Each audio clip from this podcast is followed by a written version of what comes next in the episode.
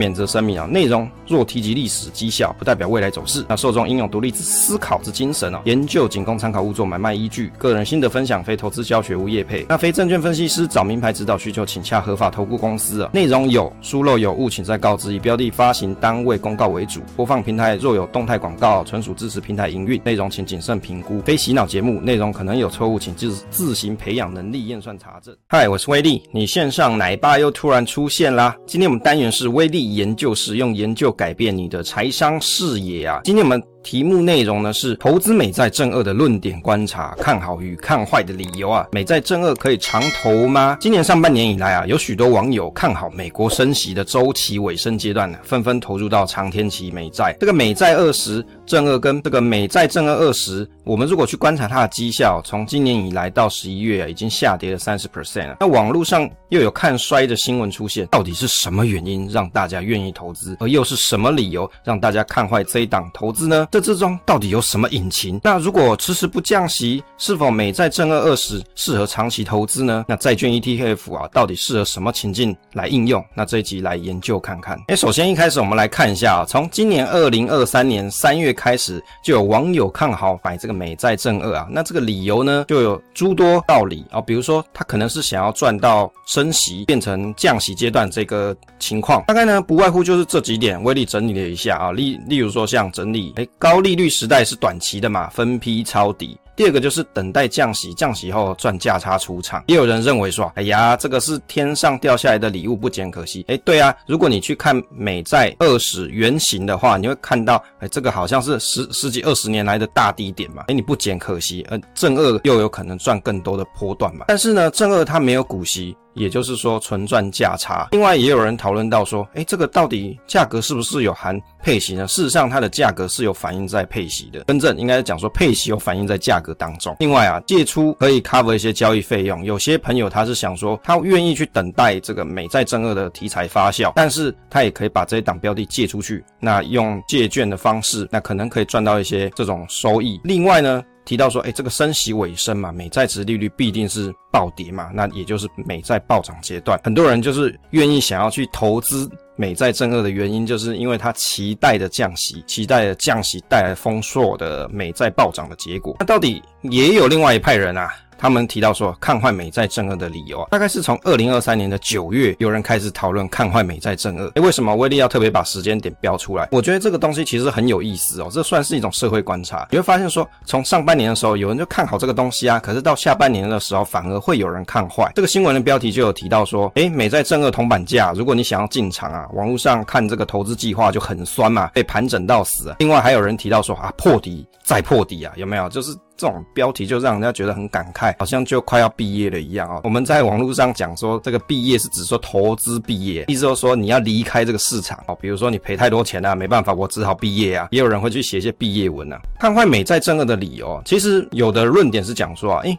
因为这个正二它本来就是期货啊，每月都会转仓的扣血嘛，不适合长期持有。如果说维持高利率真的有到二到三年，那这个内扣的损耗是比较高。也有人提醒啊，莫忘原油正二啊。诶，我们是在第。第二季的 EP 十一的时候，也有介绍过关于原石油正二自救会，那这里面就有讲到原油正二的题目。如果你有兴趣的朋友，可以在 Apple Podcast 上面去听啊。要降息才买正二啊，也有人觉得说现在其实太早啦。那你为什么不等确定停止加息买股更好？啊，其实我觉得这个论点是蛮有意思。如果你知道什么时间点它是确定停止加息，那你就是世界首富了嘛，对不对？问题是没有人知道啊，甚至搞不好连 连准会的官员他自己都不知道。大家都只认为说可能要接近了，但是没有人敢讲讲死这件事后面不加息，因为你一旦讲死，就会导致。通膨可能又要回回过回过头来要打大家一巴掌了嘛，所以我觉得确定停止加息这件事情有点困难啊。没错，理论上你应该是要等这件事，问题是很困难。再来就是有人提到说，你做这件事情就是赌博嘛，你买正二嘛，那它它是一种赌博。另外有人讲说啊，啊这个赔到很想哭啊，辛苦工作一直赔啊。我觉得投资本来就这样嘛，你一开始在投资这一笔交易的时候，你就要先想好，如果结果不如你预期的时候，你会有怎么样子的心理准备跟打算？这也就是我们所谓的风险管控，而不是说等你已经赔了一屁股了，你才在想说，啊，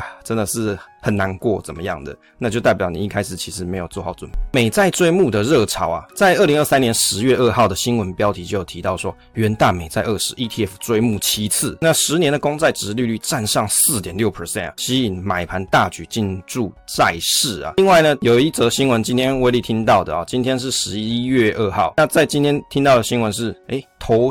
统一投信的这一档美债二十年也是要再重新做追募啊！诶，我想说，到底为什么这么多人喜欢买美债？可能真的认为说快要降息了。哦，这是蛮有可能的事情。那你看这个新闻标题很厉害啊，六月十六号的时候就已经写说债券 ETF 基金追募两百亿又卖完了。那另外呢，还有提到六月二十六号提到看好底部进场赚大波段，债券 ETF 追募再追募。诶，到底是什么理由啊，让大家爱不释手，追募再追募？这元大美在二十已经追募七次了，是不是有点夸张啊？这个程度到底是有多么喜欢这一档东西，可以一直追募下去？而且其实你不要观察远大，其实其他党也是差不多啊，也是这样追慕追。慕来追慕去的，那也真的是让人家觉得很有意思。其实投资美债正二的目的呢，这边威力认为是啊，其实啊正二。这种杠杆型的美债 ETF 啊，它本来就是投资于美债的期货，其实它的目的是要达到标的指数单日正向两倍报酬的目标哦，所以啊，它的目的是在于可快速取得曝险，放大获利啊。反正也有新闻讲说，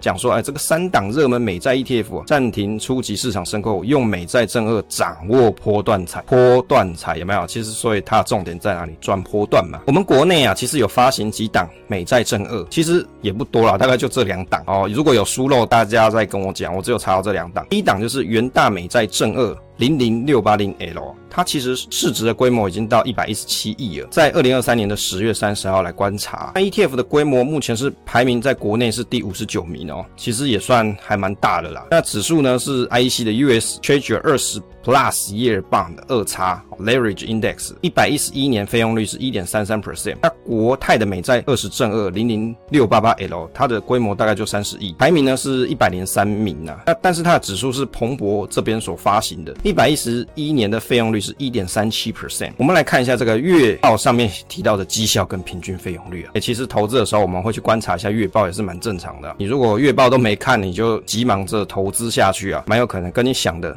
事情好像不太一样。那月报到九月三十号的绩效资料，其实这两档它成立的时间都很接近，绩效也差不多，大概都是成立在二零一七年，只是一个在一月，一个在四月啦。那观察这个元大美债正二，我们观察近期就好啊。近一年大概是负三十一 percent，国泰美债正二也是差不多的，近半年也是差不多负三十一 percent，但是三十一点六啦。那三个月呢是负二十九点二九。那如果你要观察更久一点啊，从近五年来看哦，元大美债正二是负五十四 percent，腰斩的。那国泰美美债正二啊，大概是负五十五 percent。所以你看，如果你当时在比如说五年前你投资这两档东西，到现在你的投资成果就是腰斩嘛，会不会觉得很哦啊？诶，到底为什么要投资这档东西啊？元大美。债正二啊，平均五年的费用率大概一点六 percent。那国泰美债正二平均五年费用率大概是一点四六 percent，比较便宜，但是规模小了不少。其实我觉得这东西就是看每个人自己的想法了。有人会觉得说，我就要便宜呀，规模其次。可是有的人不是，他觉得我规模大一点比较安全啊，因为 ETF 它是有可能会下市的嘛。当然，我们所提到这个原石油正二不，它不就是一个很好的例子嘛？有些人他会有这样子的担忧，所以他宁愿去选规模比较大的，而费用率并不是这么好的。这这的确是。有这种因素考量。那如果我们来观察，啊从今年到十一月二号的绩效啊，这参考 Money DJ 的数据，元大美债正二大概绩效是负三十一点三四，国泰美债正二啊，大概是负三十一点四一 percent。如果我们对比国外的啊，国外的。PowerShare 哦，这边 UBT 啦，忘记打到 UBT，两倍做多二十年期以上美国公债是负二十八 percent。那另外一档呢是三倍做多的，它是负四十三点五八 percent。所以你看，说实在的，如果你买的倍数啊更高一点，也许你承受的波动风险会更大一些。那元大美在成分的筛选的标准大概提一下，那其实原则上它就是选择美国财政部所发行的公债，那债券最小流通在外面的面额需要大于三亿美元，那距离到期日。是要大于二十年，可能是差不多是二十到三十年期之间啦。那仅纳入固定利率的债券。其实提到这里啊，有些朋友在网络上就会觉得啊，我干嘛去买 ETF？我自己去买直债去组所谓的直债天梯就好啦。我为什么要去买 ETF？我觉得这就是每个人自己的选择。如果你不怕麻烦，你想要自己去组，那当然是很 OK 嘛。到期的时候自己再去转转下一档公债，那当然是很 OK。那我们其实用 ETF 来投资，最主要核心目的就是你想要做投资，但是你又不想要花太多时间在这些东西上面。那当然 ETF 就是一个很好的选择啊。那债券 ETF 它到期之后，成分股啊，成分的债券，那投信它会自动去做调整，会再补入新的进来。那我想这对大部分的投资人来说，的确是比较方便的选择。当如果这个杠杆啊遇到持续上涨，我们来用零零六八零 L 的说明书来看一下啊。其实这个内容是截取在说明书内，可是我不知道很多人是不是连说明书都没有看过，其实就去投资。那我觉得它里面写的东西啊，其实就是告诉你什么风险是什么，跟它的效果是什么。所以我们来提一提哦。其实以它的说明书来看哦，它这里面有提到说，第一个情况就是当你遇到持续性的上涨，比如说五个月涨幅啊，报酬是十二点九六，如果你是用两倍来看哈，大概是二十五点九二 percent，可是实际上的效果大概是二十七点一一 percent，你就会看到说复利的效果有到了一点一九 percent，所以是放大获利哦。如果你遇到持续性的上涨，原则上它有机会是放大获利的哦。那但是当我们开了杠杆，哎，遇到盘整了，那怎么办呢？一个月的盘整报酬零点九 percent，那两倍就乘以二嘛，就一点八嘛。可是实际上的效果是一点五四，复利的效果就是负的零点二六 percent，也就是盘整的报酬损耗啊，有来到了零点二六 percent 左右。所以你看啊，如果当一档标的啊这种开了杠杆的正二，你遇到盘整的时候，你就会遇到报酬的损耗。有很多人根本就懂，哎，为什么会有什么损耗这种东西？你看了它的说明书里面，结果应该就要。可以知道。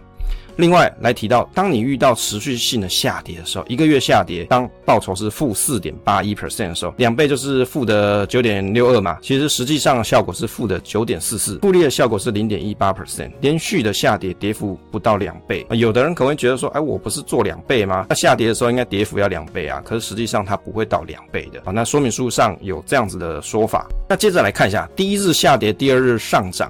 诶，这个其实观察时间就更短了，它就就是差不多是一天来看啦。报酬是负的零点九，两倍理论上就是负一点八嘛，实际上效果是负的一点八四，那复利效果是负的零点零四 percent，也就是放大跌幅。但是当我们如果遇到第一日上涨，第二日下跌的时候，报酬是负零点二三 percent，两倍就是乘二嘛，零点四六，实际上效果是负的零点四九，复利的效果就是负的零点零三，也就是也是放大跌幅。再来。第一日下跌，第二日下跌，报酬是负的六点二 percent，两倍就是负的三点二四啦。实际上效果是负的三点二二 percent，复利效果是零点零二 percent，也就是跌幅不到两倍。那换过头来，哎，上涨，第二天也上涨呢，那报酬是一点一九 percent，两倍是二点三八 percent，实际上效果就是二点四 percent，复利效果是零点零二 percent，也就是放大涨幅哦。所以你看，从这上面你就可以观察到，哎，到底波动对你个人。观察这一档绩效，你就应该要在买之前就先有这样子的认知。